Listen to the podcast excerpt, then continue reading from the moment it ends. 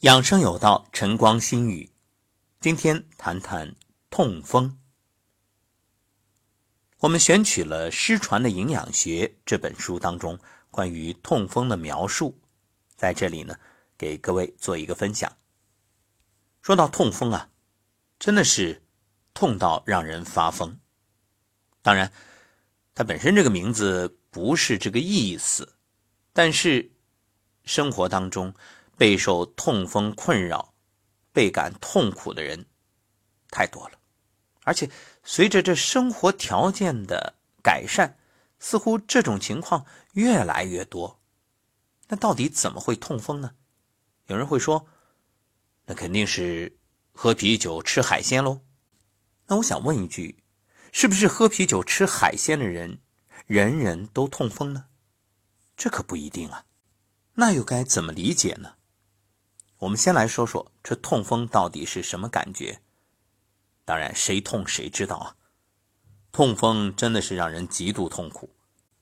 患者呢，先是出现大脚趾根部关节疼痛，非常痛，根本不敢着地。时间长了，这关节啊会变形。少数患者呢是身体其他部位先出现痛风的症状。痛风，它不光是痛啊。你要说痛，有人讲我意志坚定，我能忍，或者也有人说我吃点止痛片。虽然我们知道止痛片这绝对是属于饮鸩止渴、自欺欺人，可如果真的只是痛的问题，那你能解除一下也就罢了。问题在于，它真正的伤害不是这个痛，可以说痛只是一种提醒，最终它会造成肾的损伤。严重的会发展成肾功能衰竭乃至尿毒症。几乎人人都知道，这痛风啊，它的最大诱因喝啤酒、吃海鲜。所以，在送海鲜作为礼物的时候，人们也往往会叮嘱一句：“哎，注意啊，别喝啤酒啊，要喝喝点白酒、黄酒。”那么在临床上呢，医生也会叮嘱，除了这个不要喝啤酒、吃海鲜，还叮嘱你。避免吃高嘌呤的食物，包括海鲜、肉类，特别是动物内脏。那是不是就因为你吃这些东西多，就导致痛风呢？其实不然。正如前面所讲，如果真是这样的话，那人人都有可能得痛风，因为现代人的这个生活习惯条件都有患上痛风的可能啊。说到这儿，我们还是得从头说起，到底这个痛风是怎么来的？相信很多朋友都知道，痛风是因为体内尿酸增多而导致，尿酸与钠结合成为尿酸钠，是针状结晶，沉积在骨关节和肾里面，造成相应器官损伤。而尿酸呢，是嘌呤代谢的终极产物。正因为此，包括医生在内。很多人都觉着吃嘌呤多的食物产生的尿酸就多，就导致痛风。所以呀，要避免吃这些嘌呤多的食物啊。如果真的这样理解的话，那意味着只要我们不吃嘌呤高的食物，痛风就会好。真的如此吗？要真那么简单，那痛风也不会成为临床上棘手的问题之一。调查发现。当患者忌口，不再吃嘌呤多的食物之后，体内尿酸确实明显减少，痛风的症状呢也会减轻甚至缓解。但是，痛风并没有治愈，就是你没有除根儿，患者往往会出现反复发作的情况。有些患者啊，虽然没有明显疼痛。但还是会发展成肾功能严重损害，导致尿毒症。也就是说，虽然你减少了嘌呤高食物的摄入，没有出现大脚趾痛反复发作的情况，但痛风并没有治愈，在不知不觉中，这个疾病依然在发展着。其实仔细想想，还不如痛提醒你呢，你还重视；这不痛了，你反而忽视了。所以我们要告诫各位，痛风患者千万不要因为我控制了饮食，我不痛了就掉以轻心，甚至忽视这个问题。要知道，潜在的伤害正在发生。那难道就无计可施了吗？别着急，我们接着分析。痛风发生的原因，确实是体内尿酸过多。那为什么有那么多尿酸积聚在体内排不出去呢？尿酸究竟从哪里来的呢？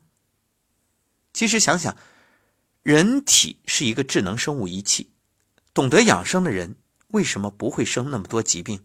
就是因为它保证了机体的良好运转。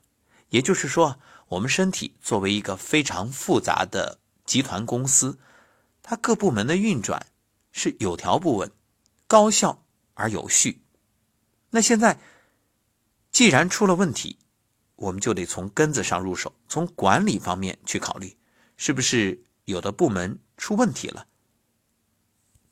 先思考几个现象啊。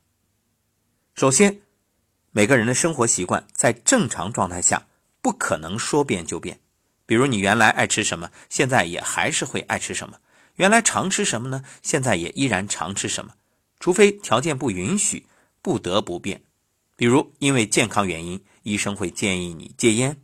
那你可能吸了几十年了，谁劝都戒不了。那医生一说，再加上一看拍的片子，哎呀，保命要紧啊，不得不戒。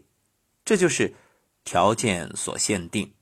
那除了这些特殊情况之外，很多人的生活习惯是很难改变的。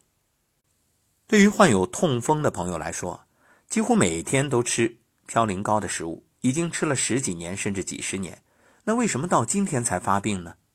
很多人会说。这是积少成多呗，这是慢慢慢慢的发展到现在。没错，量变到质变，这是一个因素。但是还有没有其他的原因呢？想想看，究竟是食物的问题，还是身体某个部位、某个器官，或者我们就可以理解为是身体这个集团里面的某个部门出问题了呢？再想一想，为什么喝酒容易引发痛风？酒到底作用在何处？损伤到哪里？说到这儿呢，我不禁想起一个小段子：有一个醉鬼，然后医生就叮嘱他，别再喝酒了，喝酒伤肝。他说：“哦，医生，我不喝酒伤心啊。”是酒最伤的就是肝脏。医学教科书明确的标明，肥胖、糖尿病、动脉粥样硬化、冠心病和高血压常与痛风相伴发作，这些病都属于代谢性疾病。那痛风也属于代谢性疾病。那上面这些病，相信大家都已经很清楚了，在医学上已经证明都与肝脏的功能不良有关，所以都可以称为肝病。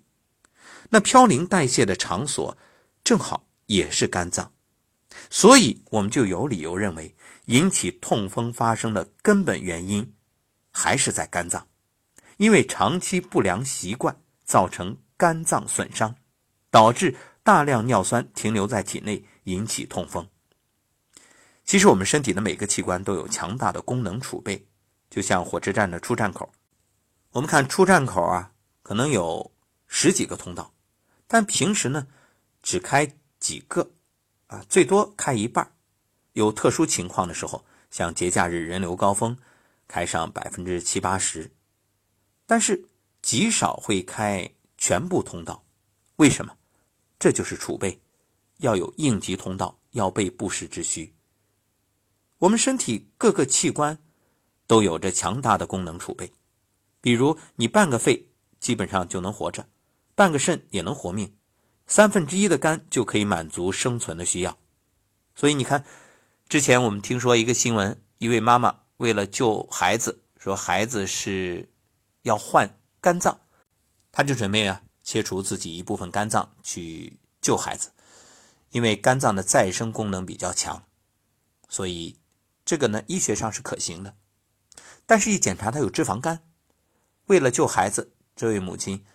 天天暴走啊，在很短的时间里，脂肪肝没了。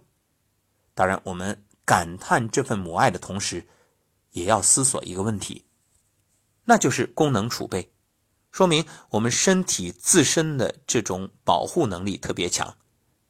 前面所说，三分之一的肝就够你存活，就是能维持你基本的生存。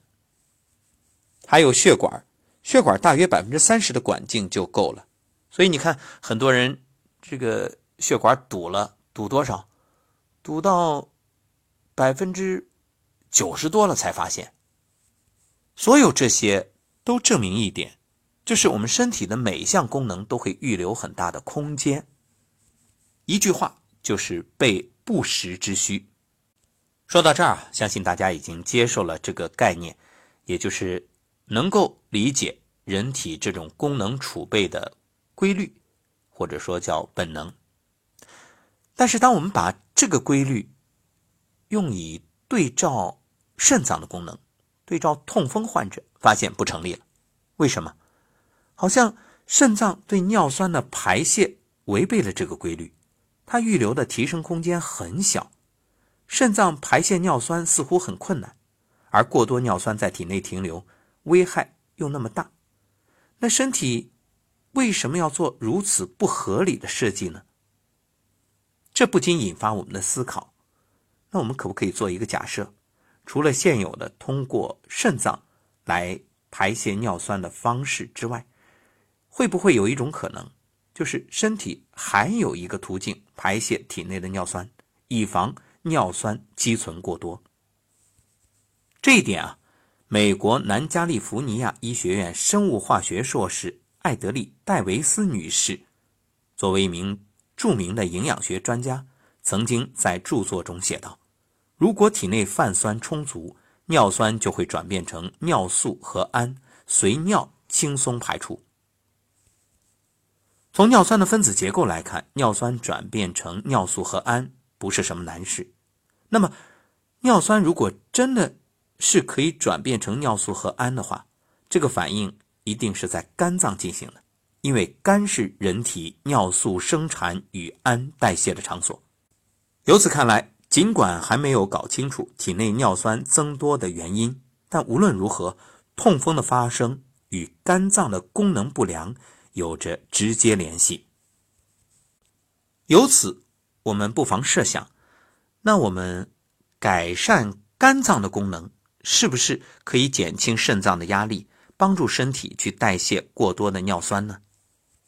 这里有一个实际案例，有一位李先生，生意做得很成功，家庭也很幸福，唯一困扰他的就是痛风。哎呀，太痛苦了！遍访名医，效果不佳。他是什么体型呢？很胖，肚子大，这脖子上啊都是脂肪粒，脸色青紫。说每天的生活几乎都是陪客户、朋友喝酒吃饭，各种应酬。做检查呢，身体什么脂肪肝、高血脂、尿酸高、痛风等等等等，苦不堪言啊。后来就按照这种思路，通过营养素进行治疗，大约半年的时间，各种症状明显好转，连脖子上的脂肪粒都明显少了，肚子呢也不断的变小。过了两年，痛风再也没有发作，而且在这个过程里啊，他也吃不早晚的吃海鲜、喝啤酒，哎，也没事啊。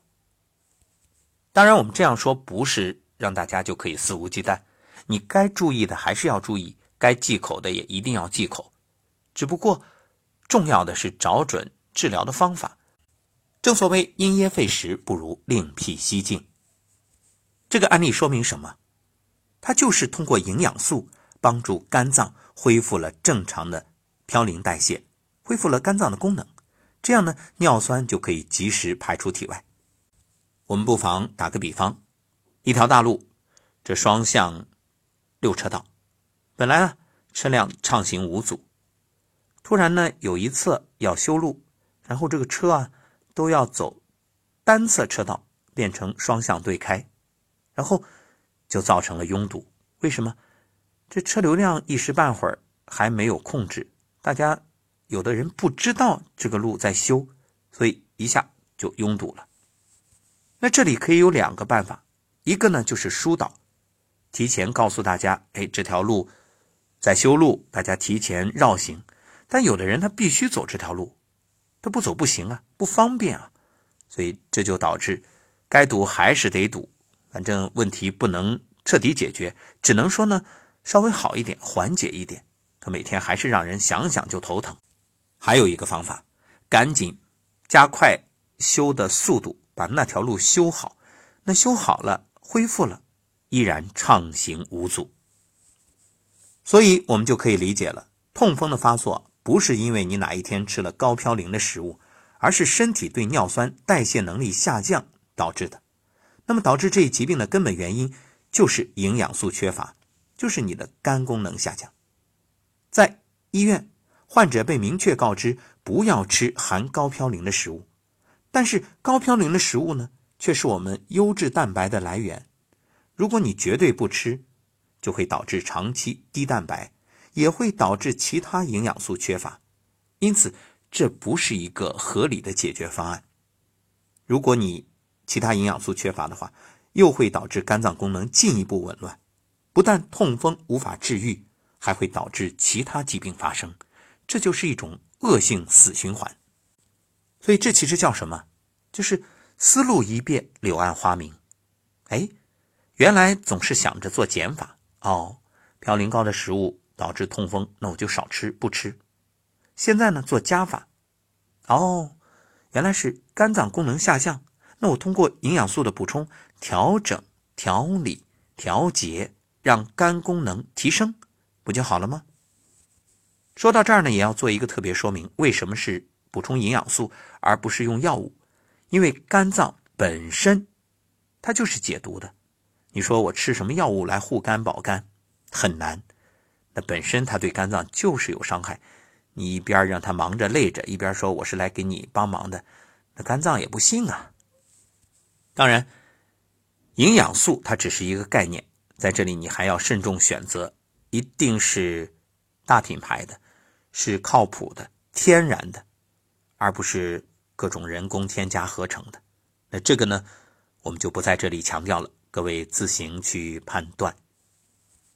那除了营养素之外，你还可以通过打坐、观想、观想肝脏修复。另外，从中医的角度，五阴阳、五脏啊，你可以通过听养肝的音乐旋律。来养护，还有不生气、心平气和，避免伤害；还有早睡早起，还有不喝酒，等等等等。其实说来说去，总结一句话就是：既做加法，也做减法；既知道该做什么，也知道不做什么。如此，慢慢的就调理好了。来看看你的指甲，如果指甲上有树棱，嗯，好好护你的肝脏吧。别的不多说，只能说。出来混总是要还的。有一点我很欣慰，二零二零我真正开始了九点多入睡的这种愿望的实施，这个计划已经在落实了。到目前大约有接近两个星期，感觉非常好，也希望各位能够一起做起来。九点多睡，然后早晨五点钟起，啊，睡眠充足，中午再补个觉。一天有时间的话，就闭目养神，随时的打坐，你会发现身体越来越好。